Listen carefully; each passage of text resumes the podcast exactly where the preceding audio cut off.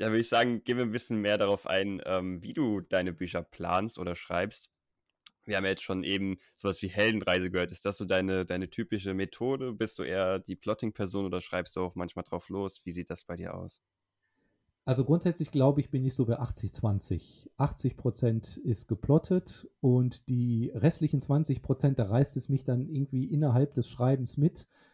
Und wenn ich nicht aufpasse, tauche ich dann zwei, drei Tage später aus diesem Schreibflow auf und denke mir, ach du liebe Zeit, was ist jetzt schon wieder passiert? Das war doch gar nicht, das war doch gar nicht geplant. Aber eigentlich ist es ganz gut. Und äh, 100 Seiten später stelle ich fest, nee, es, dadurch, dass ich da vom Plan abgewichen bin, hat sich auch der Rest des Plans verschoben. Verflucht. Jetzt äh, muss ich nochmal zurückgehen.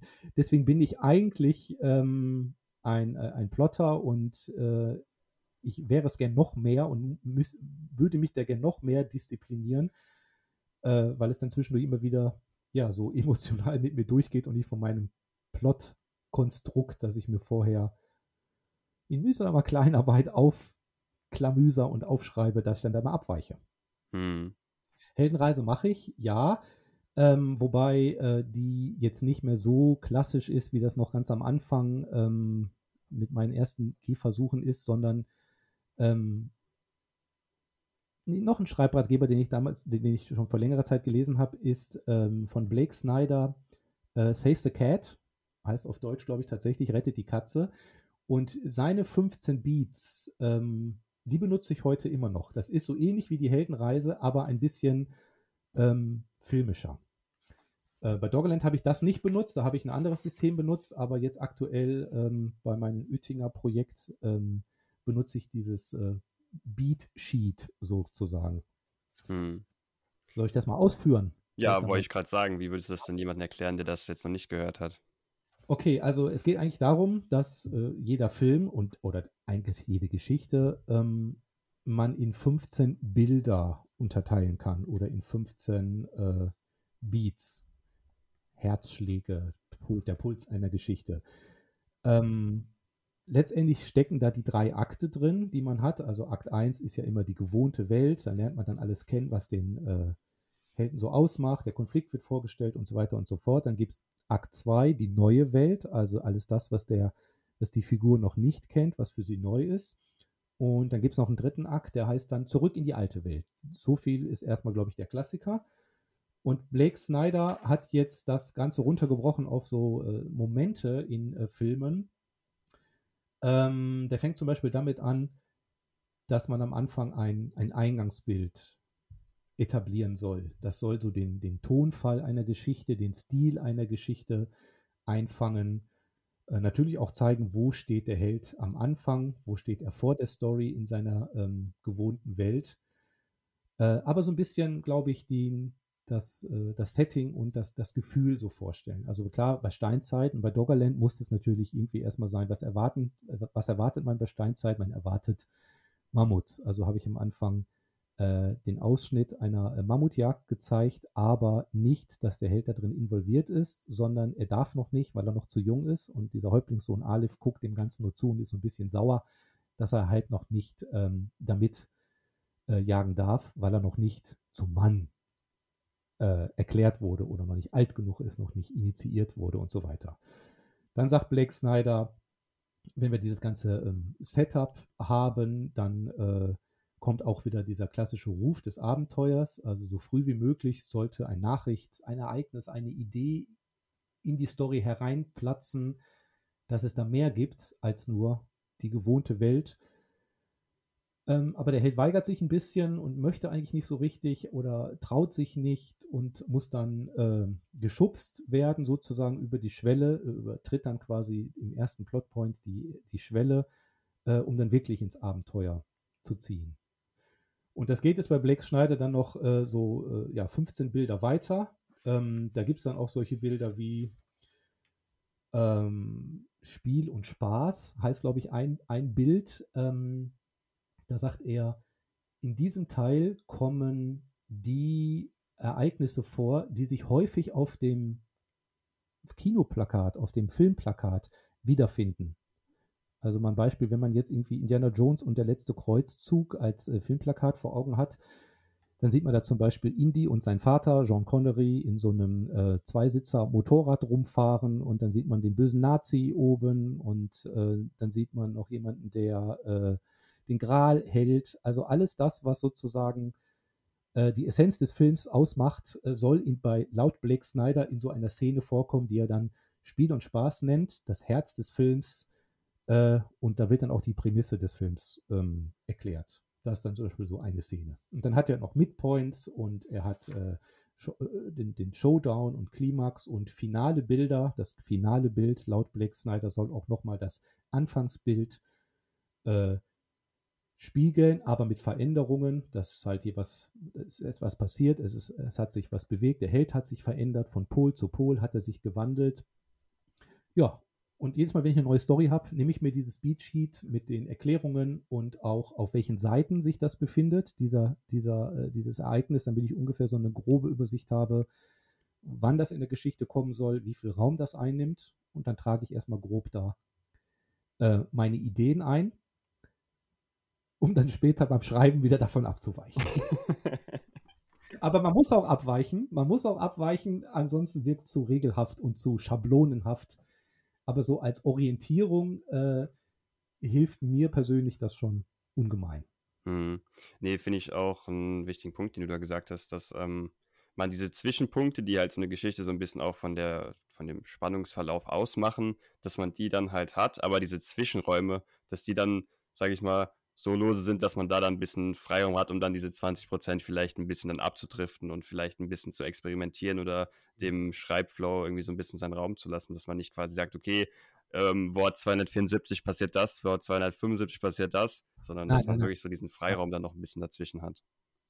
Genau, und ob man jetzt den Höhepunkt genau auf 50 Prozent der Seiten macht oder ob man den bei 75 Prozent macht, äh, meine Höhepunkte, also meine Midpoints, meine ich, die Midpoints meiner Geschichten sind eher immer nach hinten verschoben. Habe ich jetzt gemerkt, in, nach den fünf Gesch sechs Geschichten, die ich jetzt geschrieben habe, ist wohl so ein bisschen Stil. Äh, das ist total egal. Ähm, aber äh, diese, diese Grundstruktur und diese einzelnen Ankerpunkte einer Geschichte, die sollte man schon kennen. Hm. Und wir haben ja auch am Anfang schon äh, darüber geredet oder beziehungsweise von dir gehört, dass du ähm, nicht so viel Zeit zum, also was heißt nicht so viel Zeit zum Schreiben, aber dass du schon ähm, bewusst mit deiner Schreibzeit umgehst, um da dran zu bleiben. Das, ja. was ich mal spannend finde, was, was machen für dich feste Schreibgewohnheiten aus, gerade wenn man halt noch einen weiteren Job hat? Wie, wie gehst du daran? Hast du irgendwie ein tägliches Ziel an Wörtern oder eine bestimmte Zeit, einen Zeitraum, den du schreibst oder wie sieht das aus? Also Routine ist ganz wichtig, denn Routine hilft über äh, Durststrecken hinweg. Und äh, Durststrecken gibt es noch und nöcher. Also Schreibblockaden hatte ich eigentlich noch nie. Im Sinne von, dass ich vor dem Text sitze und ich weiß, was ich schreiben soll. Aber ich hatte so ähm, Durststrecken, weil dann der Plot sich in eine andere Richtung entwickelt oder äh, äh man verfranst sich irgendwie in der Figurenentwicklung.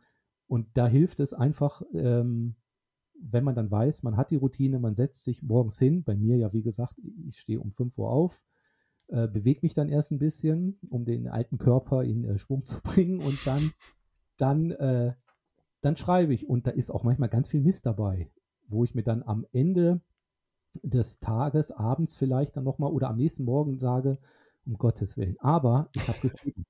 Und ich glaube, der Andreas Eschbach hat gesagt, äh, das ist auch so eine alte Journalistenregel, äh, man wird alle 100.000 Wörter, vielleicht waren es auch 10.000, ich, ich vergesse die Zahl immer, aber ich sage mal, man wird alle 100.000 Wörter einen Schritt besser. Und da ist es nicht die Frage, welche Wörter, sondern überhaupt, dass man Wörter schreibt. Deswegen ist ganz wichtig, dass man schreibt. Denn nur durch das Schreiben wird man besser. Das ist ein Handwerk. Wenn man das liest, so wie ich damals einfach nur äh, einen Schreibratgeber lesen, ja, dann ist das Theorie und dann findet man das ganz toll. Man muss es aber selber ausprobieren. Wie in jedem Handwerk auch. Wenn dir ja. jemand erzählt, äh, ne, Nagel muss man so halten, Hammer, Kopf drauf. Ne, nee, muss man sie erstmal auf die Hand hauen, um zu wissen, wie man einen Nagel richtig hält. Und das ist beim Schreiben ganz genauso. Hm. Äh, und äh, ja, deswegen versuche ich jeden Tag zu schreiben. Und bin auch meistens ein bisschen äh, angesäuert, wenn ich mal an einem Tag nicht dazugekommen bin. Ich schreibe auch Weihnachten, ich schreibe auch Geburtstag und ich schreibe auch Silvester. Und sei es nur eine halbe Seite. Ich habe kein Word-Count. Ich habe auch noch nie beim NaNoWriMo mitgemacht, ähm, weil ich ähm, dieses, dieses, ähm, also ich finde das gut, dass Kolleginnen und Kollegen das machen, äh, um, um, sich auch zu pushen gegenseitig und voranzutreiben. Äh, aber Wörter zählen kann ich nicht, ist nicht mein Fall. Hm. Ich habe manchmal habe ich, setze ich mir so Deadlines, mein hier Papyrus Autor schreibe ich mit, da kann man dann so einstellen, wie viele Seiten man pro Tag schreiben soll und auch bis wann man das fertig gemacht haben soll. Dann stelle ich dann manchmal ein, drei Seiten, fünf Seiten, wie auch immer. Aber wenn ich dann halt nur zwei schreibe, bei fünf ist auch okay. Ähm und was die große Deadline anbelangt, die dann von Verlagen irgendwann kommen, oder jetzt arbeite ich ja sehr eng verzahnt mit einem Illustrator zusammen, der quasi äh, live äh, illustriert das, was ich vor zwei Minuten geschrieben habe, so nach dem Motto. Ähm, da muss man natürlich Disziplin an den Tag legen und äh, weiterhin äh, Output ähm, bringen, weil auch andere Leute davon abhängig sind und so weiter und so fort. Deswegen äh, ja, versuche ich das regelmäßig zu machen und regelmäßig aufzustehen und mich morgens hinzusetzen, auch wenn ich keinen Bock habe. Und mhm. so. Ja, ich vergleiche das immer ganz gerne mit Sport.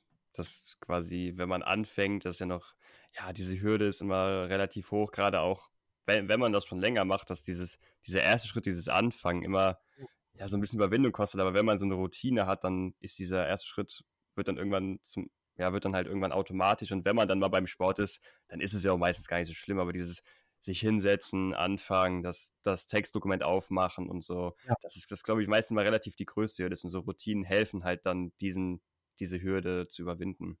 Und man kann sich gegenseitig äh, oder sich selbst unterstützen, indem man sich ähm, erstmal das Ganze visualisiert.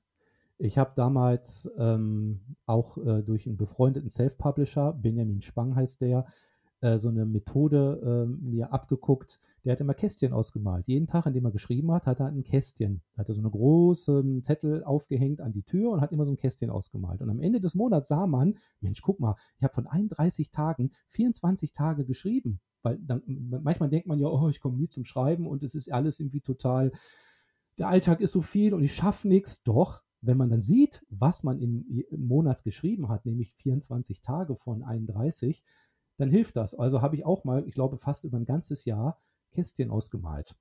Hm. Und äh, ähm, wenn man dann über ein, ich glaube, das habe ich dann, wenn, wenn ich dann über 30 Kästchen geschafft hatte, vielleicht waren es auch nur 20, ich weiß nicht mehr, dann habe ich mir dann damals immer eine Buchbelohnung ge gegönnt. Also immer dann, wenn ich genug Kästchen ausgemalt habe, habe ich mir gesagt, jetzt kaufe ich mir dieses Buch, weil ich darauf Bock habe oder ja. das, Play das Playstation-Spiel oder wie auch immer. Äh, oder ich esse eine Pommes äh, oder wie. Also man ne, sich selber irgendwie Ziele setzen, visuell festhalten und dann am Ende äh, auch belohnen. Ja. Ich habe da auch, ähm, momentan probiere ich da so einen ähnlichen Ansatz, wie du jetzt äh, erklärt hast mit diesem Kästchen ausmalen, dieses visuelle. Ich glaub, ja. Das habe ich weiß gar nicht mehr genau, wie das äh, heißt. Es ist irgendwie so eine Methode, die heißt irgendwie Don't Break the Chain oder so. Ja, ja, ja. Dass man sich dann so einen Kalender äh, ausdruckt vom Monat und dann versucht quasi, also immer wenn man an dem Tag dann geschrieben hat, macht man halt ein Kreuz an dem Tag und das Ziel ist es, wenn man dann mal einen Tag nicht geschrieben hat, dass man dann aber am nächsten Tag wieder schreibt. Also dass keine Lücke von zwei Tagen entsteht, sondern maximal einen Tag. Dann hat man im, im sage ich mal, im Worst Case nur jeden zweiten Tag geschrieben, aber das ist ja immer noch eine Regelmäßigkeit, die bei, dazu beiträgt, eine gewisse Routine zu etablieren. Ja, richtig. Und irgendwann kommt der Punkt, also bei Sportlern sagt man ja irgendwie oder generell, ich weiß, ich glaube, es ist mittlerweile schon überholt von der Psychologie, dass man 30 Tage irgendwie braucht. Das ist, glaube ich, sehr, sehr individuell. Aber irgendwann kommt der Punkt, ähm, dass man das gar nicht mehr als außergewöhnliches Ereignis wahrnimmt, ja. sondern dass man ja so wie Zähne putzen ne? oder Mittagessen. Du weißt wahrscheinlich auch nicht mehr, was du vor vier Tagen gegessen hast. Aber äh, ich weiß auch nicht mehr, was ich vor vier Tagen geschrieben habe, aber zumindest gehört das zu mich zum alltäglichen äh, dabei. So, wie, wie atmen. Ne? Ja. Und, äh, wie gesagt, wenn da mal so ein Tag nicht geschrieben wurde, ähm, oder auch zwei, äh, dann spüre ich so eine gewisse innere Unruhe. Anfangs wusste ich gar nicht, was das jetzt ist, warum, woher diese Unzufriedenheit jetzt herkommt. Und dann habe ich festgestellt, ach nee, guck mal, ich habe nicht geschrieben. Vielleicht ist es auch schon so ein bisschen wie eine Droge, aber eine gute Droge. Äh, wenn man davon weg ist, äh, dass dann der Körper sagt, äh, hallo, da war aber noch etwas. Bitte, bitte nochmal auf der Tastatur was tun. bitte nochmal einen Knopf drücken, danke. genau, genau. ja, ich habe auch auf deiner Webseite gesehen, was ich auch sehr, sehr spannend fand. dass du Lesungen speziell für Schulklassen ausrichtest. Ja. Ähm, das heißt speziell für Schulklassen, ich bin Lehrer, ich mache letztendlich genau dasselbe, was, was ich sonst im Unterricht mache. Ja. Äh, außer, dass die Schüler dann äh, Arbeitsblätter ausfüllen müssen, während man dann Aber äh, äh, ja, ich, ich binde die, die, die Klassen, oh, die Zuhörer äh, damit ein. Äh, äh, die dürfen selber bestimmen, welches Kapitel. Ich mache, ich mache Umfragen mit rein und äh, natürlich äh, gibt es Fragerunden und Signieren und bei Doggerland jetzt speziell habe ich natürlich auch einen kleinen Ges äh, ges gesellschaftlichen, sage ich schon, einen geschichtlichen Background dazu durch so eine kleine PowerPoint, da ich den Jungs und Mädels versuche ein bisschen zu zeigen, äh, was denn überhaupt heißt, Steinzeit, ne? Also nicht, wir rennen mit einem Leopardenfell rum und haben so eine dicke Keule dabei und uh, sondern das war schon, das war schon eine höhere Kultur. Ähm, dass es halt nicht so, äh, ähm, so, ja, so platt ist. Aber ich mhm. glaube, also die, die Lesungen, die ich jetzt auch von Kolleginnen und Kollegen gesehen habe, die sind alle mehr Show als äh, reines Vorlesen. Ja, was ich, was ich mich natürlich direkt gefragt habe, was waren da so Fragen von Schülerinnen und Schülern, die dir besonders im Gedächtnis geblieben sind? Das sind so die Klassiker. Äh, sind Sie jetzt reich, so wie, so wie Frau Rowling? Und was sagen Ihre eigenen Schüler dazu? Und kommen Ihre Schüler im Buch vor? Äh, oder auch äh, haben Ihre Kinder Ihre Bücher gelesen? Aber diese Frage nach dem Geld, die kommt irgendwie in jeder Lesung. Ist es egal, ob es vor fünf Klässlern, vor Siebtklässlern ist. Äh, irgendwie stellt, stellt sich ja der, äh, der, der Durchschnittsleser in Deutschland irgendwie immer noch vor, wenn man Bücher schreibt, dann ist man reich. Dann hat man es geschafft. Dann ist alles, alles abgedeckt. Dann sage ich immer, ja, ja, klar bin ich reich. Und dann sind sie immer ganz enttäuscht, wenn ich das dann nur so auf Erfahrung und auf Dankbarkeit und auf Glück, weil die dann alle immer sagen, ja, aber sie müssen doch total viel Geld verdienen. Ja, genau. Also irgendwie auch immer selber über Frau Rowland reden auf solchen Lesungen. Mm, lustig. Und ich habe auch gesehen, du hast auch ähm, auf deiner Webseite Unterlagen dazu bereitgestellt, wie man deine Bücher ja. im Unterricht einsetzen kann. Ja. Ähm, also, so wie ich das verstanden habe, hast du die dann auch selbst erstellt? Ja, klar, natürlich, ja. Mhm. Das ist äh, das, was ich so im Unterricht mache, habe ich jetzt da in äh, tatsächlich Arbeitsblätter und Arbeitsaufträge und äh, alles didaktisch reduziert auf die Zielgruppe sozusagen zusammengebaut. Naja, das ist mein täglich Brot. Das, äh, ich benutze auch natürlich, wenn ich selber Bücher im Unterricht unterrichte, dann nehme ich ja nicht meine eigenen, sondern dann unterrichte ich irgendwie Frau Posnanski mit Erebos oder ähm, was habe ich noch gelesen? Löcher habe ich im Unterricht gelesen und ähm, dann bin ich auch immer sehr dankbar, wenn es dazu ähm, sowas gibt. Ne? Hm. Boy White Room war mein letztes, äh, meine letzte Lektüre, die ich jetzt mit meiner siebten Klasse vor den Sommerferien gelesen habe. Und da gibt es dann vom Verlag auch Material dazu. Das hat, glaube ich, diesmal nicht der Autor erstellt, aber zumindest ist das echt hilfreich als Lehrer, wenn man dann schon mal so ein paar Handreichungen, so heißt das dann ja immer, zur Verfügung hat. Ja. Für Leute, die sich darunter jetzt nicht so wirklich was vorstellen können, ähm, was ist da denn so inhaltlich, was kann man sich darunter vorstellen, was da dann so aufgegriffen wird?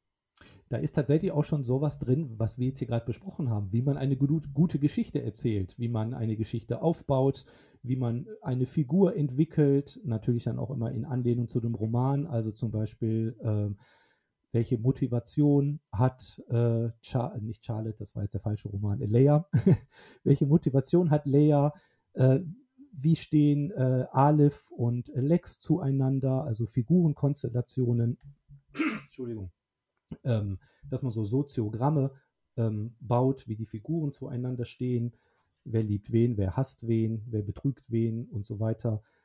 Ähm, dann natürlich auch so lesebegleitende Fragen sind dabei, um erstmal Lesefortschritt abzubilden, wie man generell ein Buch liest im Unterricht. Da liest man das nicht nur so einfach, sondern man soll ja auch lernen, mit Stift, mit dem, mit dem Markierstift sozusagen zu arbeiten, äh, wie das geht, bis hin ganz am Ende zu, wie man eine Rezension verfasst, die halt aus mehr als nur einem Satz besteht. Äh, da habe ich dann auch so Vorlagen drin. Hm. Und auch hier nochmal an der Stelle für Lehrerinnen und Lehrer, die den Podcast vielleicht hören. ähm, habe ich natürlich auch den Link zu den Lesungen und zu den Dokumenten in die Shownotes gepackt. Danke. und ähm, ich würde jetzt gerne nochmal mit dir ein bisschen über das Thema Verlage reden, einfach so ein bisschen mehr, ähm, ja, wie, wie, kommt man denn am besten als ähm, Autorenanfänger oder vielleicht, wenn man in, mit seinem Erstlingswerk ist oder vielleicht seinem zweiten, wie, wie hast du das gemacht? Wie, wie kommt man da noch äh, auf Verlage oder wie kommt man da rein? Ja, also für mich war von Anfang an klar, ich ähm, möchte, ähm, ich, ich, möchte gerne Verlagsautor werden. Äh, ich, ich, hatte aber auch keine Ahnung, dass es auch noch Self-Publishing gibt, als ich damals angefangen habe. Das habe ich dann erst sozusagen nachher ähm, mitgekriegt. Aber ähm, ich habe dann ne, so den klassischen Weg. Ich möchte ein Buch schreiben, das dann irgendwann mit einer dicken, harten Pappe im Buchladen steht und das man dann da kaufen kann. So ganz klassisch. Dann habe ich aber mitbekommen, dass das gar nicht so einfach ist, denn wenn man den Verlagen einfach nur so ungefragt sein ganzes Manuskript, damals waren das ja 700 Seiten, dann wurden es runtergekürzt, dann waren es noch 500, immer noch zu viel zuschickt, dann haben die keine Lust, das zu lesen. Oder vielmehr, die haben auch keine Zeit dazu, weil die kriegen ungefragt so viele ne, Manuskripte zugeschickt, dann passt das auch manchmal gar nicht ins Verlagsprogramm. Da kriegen die Kinderbuchverlage irgendwelche Thriller, Hardboiled angeboten, wo man sich denkt, naja, man muss schon mal vorher lesen, was die Verlage, für was die so stehen. Aber ich habe rausgefunden, es gab in Deutschland, es gibt in Deutschland jetzt auch Literaturagenten und Agentinnen. Und die sorgen dafür, dass das Manuskript dann auch beim Verlag ankommt, weil sie sind quasi der erste Schwellenhüter, den man überwinden muss. Die sortieren sozusagen aus, die vertreten dich nur dann, wenn die von dir und deiner Schreibe, von deinem Stil überzeugt sind. Habe ich gedacht, okay, dann recherchiere ich mal, wie kommt man an so eine Agentin, meistens sind es tatsächlich Frauen, ähm, wie kommt man an so eine Agentin dran? Und dann habe ich auch da wieder ich glaube, in Pan war ich damals noch nicht, genau. Ich hatte ja noch nicht veröffentlicht, aber ich habe tatsächlich dann in meinem Netzwerk, das ich mir so aufgebaut hatte, über Buchmessen rumgefragt und rumgehört und hatte auch, sagen wir mal, schon fast äh, prominente Schützenhilfe ähm, äh, von, von Bestseller-Autoren, die mich dann zu äh, ähm, Agenten auf der Buchmesse hingeschubst haben, so nach dem Motto, komm mal kurz mit, äh, pitch mal dein Buch. Und ich so, oh, was? ich bin nicht vorbereitet und das T-Shirt ist eh schon durchgeschwitzt und echt jetzt? Und da guck mal hier, der, der Daniel, der schreibt auch Bücher, erzähl mal. Ja, und dann habe ich mir da einen zusammengestammelt und habe alles Mögliche erzählt und, äh, und dieser Herr, ich nenne den Namen nicht, einer, einer sehr, sehr großen Agentur hat sich dann alles aufgeschrieben, hat mir die Visitenkarte gegeben, hat gesagt, sie melden sich naja, sie haben sich nicht gemeldet, was am Ende aber gut war, denn äh, ich wäre sonst nicht äh, auf die liebe Birgit Ateaga von der gleichnamigen Literaturagentur äh, gestoßen. Denn aus völligem Frust habe ich dann irgendwie damals im Urlaub, ähm, also ich hatte dann irgendwie Absagen von diesem, auch von einer zweiten Literaturagentur, glaube ich, bekommen. Und dann habe ich irgendwie, ich glaube, was gepostet bei Facebook oder in mein Profilbild geändert, ich weiß gar nicht mehr. Aber sie hatte es auf jeden Fall geliked, diesen Post, weil ich der schon gefolgt habe. Und habe ich mir gedacht, ach guck mal, da gab es ja auch noch jemanden. Und ah, auch spezialisiert auf Kinder- und Jugendbuchthemen. Schreibe ich die doch einfach mal an. Und dann habe ich der Birgit per äh, ganz unklassisch per ähm, Facebook Messenger damals eine Nachricht geschrieben und gesagt, hey, noch Interesse an guten Geschichten? Ja, kam zurück. Schick doch mal was. Ich, was denn? Ja, äh, Exposé, 30 Seiten Leseprobe, kleine Vita, fertig. Und dann habe ich das gemacht. Und dann haben wir uns getroffen in Köln nach dem Hollandurlaub. Und dann haben wir geredet. Und ähm, dann hat die Birgit gesagt, ja, also ich kann mir das vorstellen, dich zu vertreten. Mir gefällt das, was du schreibst. Machen wir das. Und dann haben wir einen, einen Vertrag abgeschlossen, denn ein äh, seriöser Literaturagent äh, kriegt natürlich dann auch immer äh, Kohle, wenn man einen Vertrag bei einem, Ver einem, Verlag abschließt, aber natürlich erst dann, wenn tatsächlich auch so ein Vertrag zustande gekommen ist. Also ne, geht zu keinem Literaturagenten, der vorher Geld haben will für eure Vermittlung, weil das nicht seriös. Genauso wie man nicht zu Verlagen geht, Druckschuss, Druckzuschusskosten Verlagen, die äh, es dann veröffentlichen, wenn man den 10.000 Euro gibt. Das ist alles Mumpitz. So, aber Birgit äh, ist eine gute und ähm, die hat dann quasi mein Erstling diesen, diesen 550 Seiten Wälzer dem Überreuter Verlag angeboten und gesagt, weißt du was, die finden das gut, die interessieren sich dafür. Aber das Buch ist zu lang. Das ist wirtschaftlich für den Verlag nicht äh, stemmbar und vor allem nicht als Debütant. Das ist zu teuer, das ist zu fett und so weiter und auch noch ein bisschen zu sehr überladen, ob ich noch was Kürzeres hätte.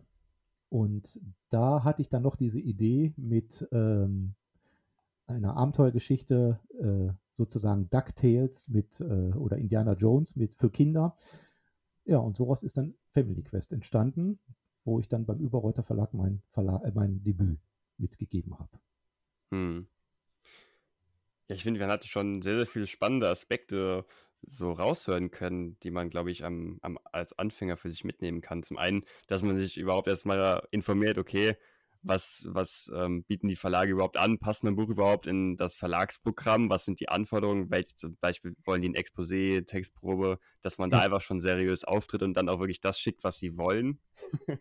genau. Aber dass es auch sowas gibt wie Literaturagentinnen und Agenten, die ähm, einem da auch einen Weg in Verlage bescheren können. Ein Weg, genau. Es muss nicht darüber laufen. Es kann auch ohne das laufen, aber der große Vorteil von der Agentur ist natürlich auch, äh, die Agentin, die nimmt einem diesen riesen Berg an Verlags, äh, an Vertragsverhandlungen ab, von denen ich ja als Nicht-Jurist und ne, äh, sowieso als zahlenferner Mensch überhaupt keinen Plan habe. Hm. Äh, und ähm, ja, die, wenn der Verlag dann ein, ein Angebot geschickt hat, äh, auch mit einem Vorschuss äh, verbunden, also einer Vorauszahlung, ähm, und auch den Prozenten, die es dann irgendwie für das Buch gibt, dann schaut sich die äh, Agentin das alles ganz genau an und sagt vielleicht an der Stelle, ja, da können wir vielleicht mal ein bisschen mehr höher gehen und äh, das passt mir noch nicht in dem Vertrag und so weiter. Also die, dieses ganze ein im wahrsten Sinne des Wortes vertreten, die, die, äh, die Ansichten, äh, die Meinungen des Autors vertreten beim Verlag, das übernimmt die Agentin oder der Agent. Und das ist echt viel, viel wert, weil die Zeit, ne, die kann man dann wieder fürs Schreiben aufwenden. Ja. Ähm, und auch wenn es nicht läuft, wenn es mal irgendwie Stress gibt mit den Verlagen, weil dann was nicht ein, also nicht, weil die es nicht gezahlt haben oder zu spät gezahlt haben, gibt es auch, aber sondern weil äh, ja, vielleicht äh, die Arbeit war irgendwie doch viel, viel mehr als vertraglich vorher festgelegt oder äh, es ist wohl plötzlich was ganz anderes, als man eigentlich hatte oder äh, der Autor hatte 300 Seiten mehr geschrieben und jetzt ist der Verlag sauer und so weiter. Äh, da kann man die Agentin als Schnittstelle als Kommunikationsohr, äh, ein Mund, als Kommunikation irgendwie immer dazwischen schalten und ähm, ja, sich dann da eher aufs Schreiben konzentrieren. Und außerdem ist es gut, wenn man noch jemanden dazwischen stehen hat, weil dann einfach Distanz aufgebaut wird. Ne? Hm. Das ist für eine gute Zusammenarbeit äh, zwischen Verlag und Autor dann auch wieder hilfreich. Jetzt würde ich gerne mit dir noch mal ein bisschen rauszoomen und das, ähm, das Thema Buchschreiben als Ganzes betrachten. Was waren da bei dir so äh, jetzt rückwirkend betrachtet die drei größten Hürden auf dem Weg zum eigenen Buch und wie hast du sie überwunden? Die erste große Hürde war, zu schnell zu viel zu wollen, ohne Ahnung zu haben. Schreiben ist kein Sprint, Schreiben ist ein Marathon. Klingt abgedroschen, ist es aber nicht, denn man schreibt so ein Buch nicht von heute auf morgen. Damals im Studium habe ich mir gedacht, ich schreibe jetzt mal ein Buch und habe gedacht, ja, Ende des Semesters spätestens äh, in einem halben Jahr bin ich damit fertig. Nee, also man braucht fürs Schreiben echt einen langen Atem. Wie gesagt, ich habe jetzt ähm, die, zwei, die zwei Bücher draußen, das dritte kommt im Oktober und Buch 4 und 5, vielleicht auch 6 kommt äh, im nächsten Jahr.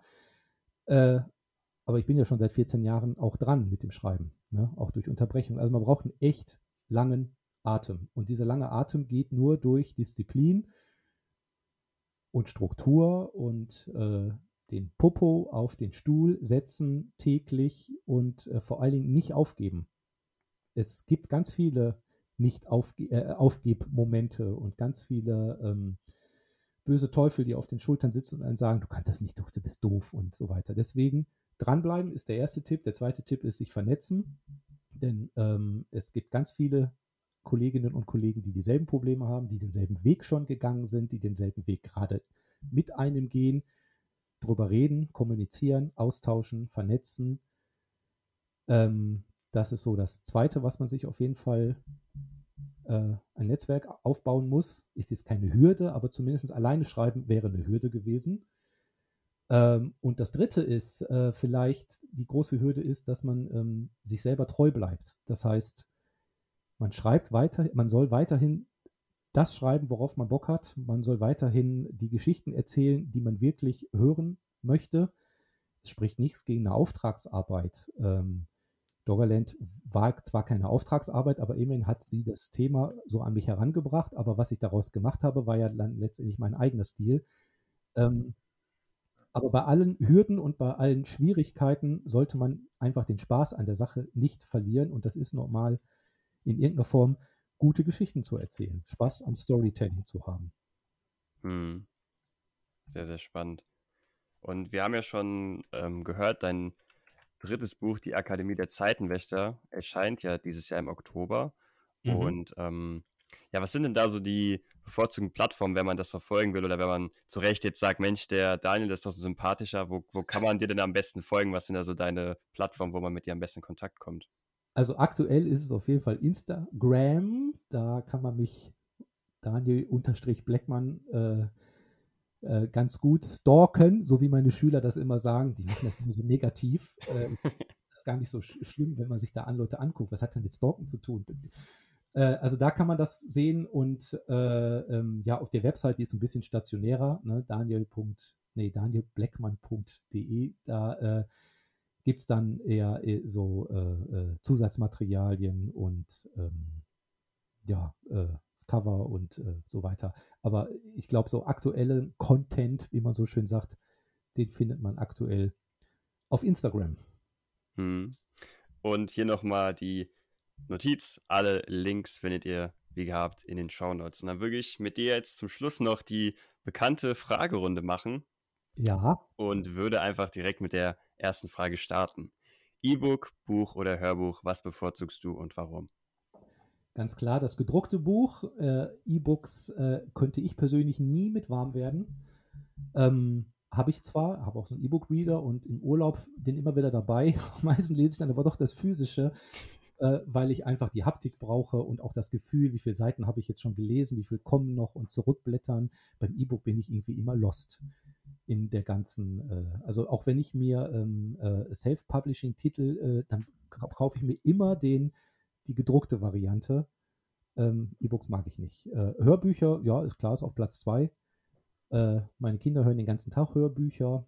Äh, ich habe jetzt nicht mehr so viel Zeit zu Hörbüchern, aber ähm, ich mag es halt lieber selber, wenn ich mir das selber still vorlese. Wenn das jemand anderes ähm, mir vorliest, äh, obwohl es super Sprecher da an der Stelle gibt, dann bin ich manchmal auch so ein bisschen verloren. Also ich muss tatsächlich selber lesen. Hm. Was war das für ein Gefühl, als du das erste Mal dein eigenes Buch in den Händen halten durftest? Das war wie die Geburt eines Kindes. Ja, auch, das klingt voll nach Klischee, ist aber so.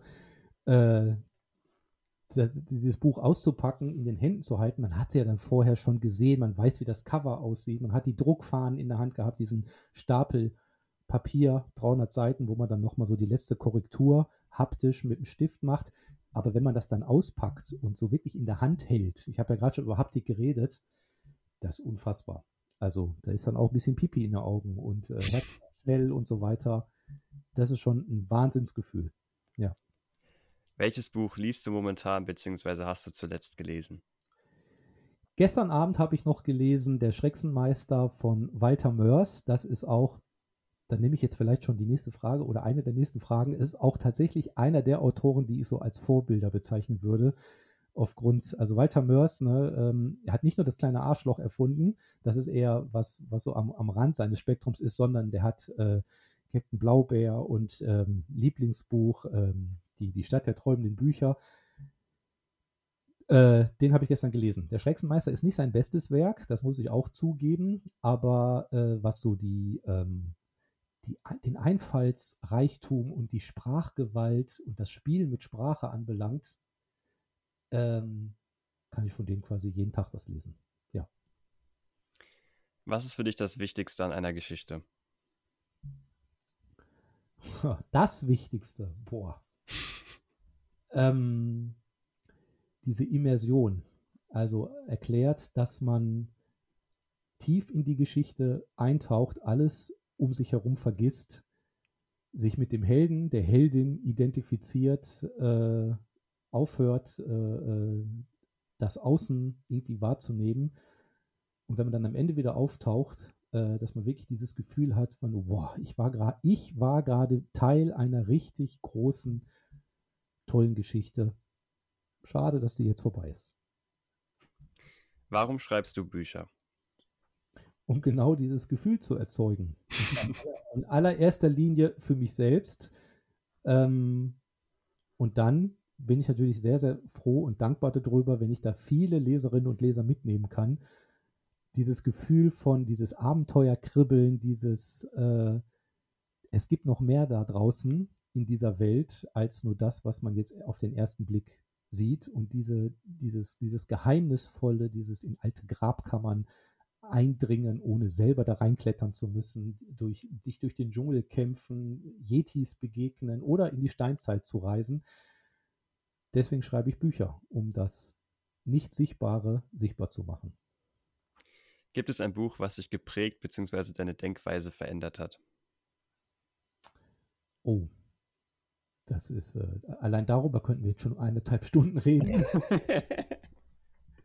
ähm, es gab so ein paar, wie auch beim Plotten, so ein paar äh, ähm, ähm, Ankerpunkte, so ein paar äh, Momente in meiner Lesebiografie. Also angefangen ähm, hat das, glaube ich, mit, bei mir mit Karl May, mit den Karl May-Romanen, also weite Welten, große Freundschaften, großes Kino, Kamerafahrten und äh, Abenteuergefühl und so weiter. Dann kam dieser ganze Rollenspiel-Fantasy-Part dazu mit dem Herr der Ringe und Dragonlance, die haben mich geprägt und äh, die unendliche Geschichte. Ähm, deswegen ein einziges Buch kann ich jetzt da irgendwie so nicht rauslösen, äh, sondern es waren eher so über meine Biografie hinweg. Aber um nochmal aufs Schreiben zurückzukommen, da habe ich ja heute schon erwähnt, diese Odyssee des Drehbuchschreibers, die hat mich auf jeden Fall nachhaltig geprägt. Hm. Wenn ich einen Schreibratgeber empfehlen müsste, oder mache ich ja zwischendurch, dann, dann sage ich immer, kauft euch dieses Buch. Hast du ein bestimmtes Lieblingszitat? Ein bestimmtes Lieblingszitat. Ähm, bezogen aufs Schreiben habe ich mal den Spruch lange Zeit, hängt jetzt hier nicht mehr an meinem Mac, aber habe ich lange Zeit den Spruch, äh, Schreiben heißt sich selber lesen, an meinem Monitor hängen gehabt. Also durch das Schreiben ähm, entdeckt man sich ja auch selber. Ich habe auch gerade noch erwähnt, es steckt auch ganz viel Daniel Blackman in jedem einzelnen Charakter, auch in jeder einzelnen Geschichte. Äh, Schreiben ist auch so ein bisschen therapeutisch, ne? auch so ein bisschen sich selber entdecken, sich selbst reflektieren. Manche Leute schreiben Tagebuch, ich schreibe halt Bücher. Hm. Und die letzte Frage, was würdest du deinem jüngeren Ich für einen Ratschlag geben in Bezug auf das Schreiben? Nicht aufgeben, sitzen bleiben. Die ganzen Blut, Schweiß und Tränen, die du da vergossen hast, die dienen alle einem höheren Zweck äh, den du jetzt an der Stelle noch nicht er, er, erahnst. Ähm, bleib dran, du bist auf dem richtigen Weg. Sehr cool, das finde ich gute Abschlussworte, denn wir sind tatsächlich am Ende von der Podcast-Folge und ich, ich, kann auf jeden Fall sagen, vielen, vielen Dank, dass du dabei warst, Daniel. Es war, war wieder super, super angenehm mit dir zu reden und ja, super, super spannend auf jeden Fall, was du hier für Sachen erzählt hast. Elias, ich habe zu danken. Also äh, ganz, ganz spannendes Thema und äh, schönes Gespräch, das sich hier entwickelt hat. Ich hätte jetzt eigentlich noch mal, noch mal eine Stunde 30 oder wie lange sind wir jetzt ungefähr, hätte ich noch reden können. das ist immer wahnsinnig schnell die Zeit vergeht, wenn man über Schreiben redet, oder? absolut, genau. jetzt muss ich auch noch mal schreiben. Ich habe dann nämlich schon die nächste Abgabe. Cool. Nacken. genau, nochmal final die Info. Alle in dieser Folge genannten Links zu Daniel und seinen Büchern findet ihr wie immer in den Show Notes. Und meine letzten Worte sind wie immer, wenn euch diese Folge gefallen hat, dann bewertet doch gerne den Podcast und folgt ihm auf eurer Lieblingspodcast-Plattform. Ich würde mich freuen, wenn ihr diese Folge mit euren Freunden teilen würdet. Ansonsten wünsche ich euch einen entspannten Tag, viel Erfolg beim Schreiben und wir hören uns in der nächsten Folge. Ciao.